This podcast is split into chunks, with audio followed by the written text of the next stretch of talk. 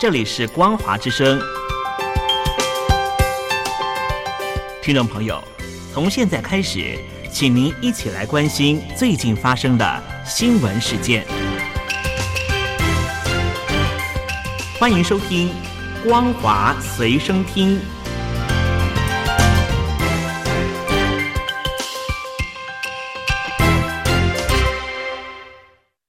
欢迎收听今天的《光华随身听》，我是兰玲。首先带您关心国际间的重大消息。俄罗斯入侵乌克兰之后，中国始终力挺普廷，但普廷忙着作战，似乎没有时间顾及到中国的利益。先是在战争初期炸毁了中国国有粮食中粮在马里乌波尔的工厂，最近又为了弥补财政缺口，疯狂抛出价值一千零九十五亿卢布的人民币，使人民币贬值。现在乌克兰当局又指出，俄罗斯对乌克兰的敖德萨发动攻击。中国为在敖德萨的领事馆遭到波及而毁损，连准备运往中国的六万吨粮食都遭殃，不但砸烂了中国的饭碗，也冲击到中国国家主席习近平的粮食安全政策。综合外国媒体报道，俄罗斯在退出确保乌克兰出口粮食安全通过黑海的国际协议之后，对乌克兰粮食出口港敖德萨港发动了袭击。中国驻当地的总领事馆惨遭波及。另外，俄军也摧毁了切尔诺莫斯克港的大部分粮食出口基础设施，里面储存了约一百万吨粮食，其中有六万吨计划运往中国。讽刺的是，在事发后不久，习近平召开中央财经委员会第二次会议，会中强调确保粮食安全的重要性。但中国的盟友却炸毁了中国的粮食和领事馆。泽伦斯基强调，俄罗斯的恐怖袭击已经影响到每一个人。有科技股女股神之称的美国投资专家伍德表示，自己旗下的旗舰创新基金已经将中国持股全部出清，原因是中国经济成长将面临明显的放缓。还说他特别担心中国的房地产市场。伍德曾经在二零二零年持有中国以及其他新兴市场的股份大约百分之二十五，但是在北京当局开始透过打击超级富豪和科技行业来缩小经济差距之后，伍德对中国的投资立场开始转变。他特别担心中国的房地产市场，认为中国在经过十多年的快速扩张之后，背负了大量的债务。马英九基金会十五号邀请来自北大、清华、复旦、武汉和湖南等多间大学的三十七名学生到台湾交流。这个礼拜行程结束，学生们都对台湾留下了美好的印象。复旦大学计算机学院的硕士研究生杨范他说：“这是他第一次来到宝岛台湾，感觉山美、水美、人更美。他在泰鲁阁看到很多美丽的风光。”更让他感动的是，台湾民众对他们的欢迎和热情。走在泰鲁阁的路上，很多人都跟他们打招呼，觉得特别感动与开心。他说：“两岸同胞想交流、要交流的心情是浑然天成的，无论经历多少风吹雨打，心始终是在一起的。”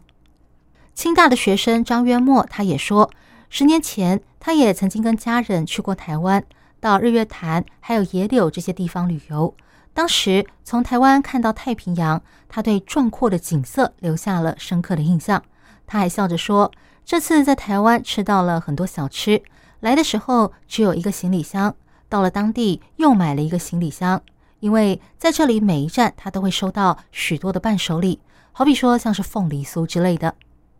台大法律研究所的研究生何嘉玲他也说。今年三月，他曾经和前总统马英九一起到大陆去交流。当时认识的朋友，这次也有来台湾，有一种老朋友重逢的感觉。希望两岸能将这样的青年交流常态化，透过沟通交流，求同存异，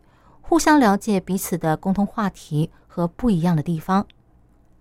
接下来带您关心中国境内的重大消息。最近有数千位愤怒的家长包围了陕西省西安市的多个政府部门，齐声高喊“西安娃要上学”，抗议初中考试出现了大批的河南回流生，导致本地的学生落榜。中国的教育资源不均的问题非常严重。陕西省的人口不到四千万，却有三所九八五、八所二一一的顶尖大学；而相邻的河南省人口将近一亿，却只有一所二一一的顶尖大学。导致陕西省西安的高考录取分数比河南低很多，不少河南的学生因此想尽办法入籍西安，因此衍生了相关的灰色产业链。综合中国媒体报道，西安中考放榜之后，大批的在地家长聚集在官府门前抗议，因为网络上流传今年西安中考总共有十万人报考。其中有四万人是户籍在西安，但学籍不在西安就读的河南回流生，导致录取分数比去年高十六分。六百分以下的学生就考不上普通高中，连带也不能考大学。不少家长为了替孩子争取权益而走上街头。最近几天，大批的家长在西安市杨凌区政府大楼前拉起了布条，上面写着。我的孩子不是新政和懒政的牺牲品，也有不少人聚集在陕西省教育厅门口表达他们的不满。期间还有两位妈妈被警方抬走。之后抗议行动越演越烈，有数千位家长包围了西安的各个信访接待中心以及信访局的门口，要求官方给个说法。在西安盐店街信访接待中心，许多家长齐声大喊：“西安娃要上学！”甚至高唱爱国歌曲和下跪陈情。西安市教育局为此发表了声明，说参加二零二三年中考的回流生只有三千六百零八人，只占全市报名人数的百分之三点五，但是依然无法平息众怒。西安当局也调动了大批警力负责维稳，但是相关讯息还有话题在微博这些社群平台被下架。因此，知道这个消息的人并不是很多。中国年轻人的失业率居高不下。旅居美国的中国学者邓玉文他指出，这些资料显示有一些不正常的因素导致了这种现象，主要跟社会舆论以及负面情绪有关。邓玉文指出，虽然说青年失业率相对偏高是国际上普遍的现象，但是中国的数据太高。他认为这种现象背后有一些不正常的原因。他说，青年失业率高跟民众的消费力不强、上半年中国经济复苏乏力以及全球的需求不景气有关。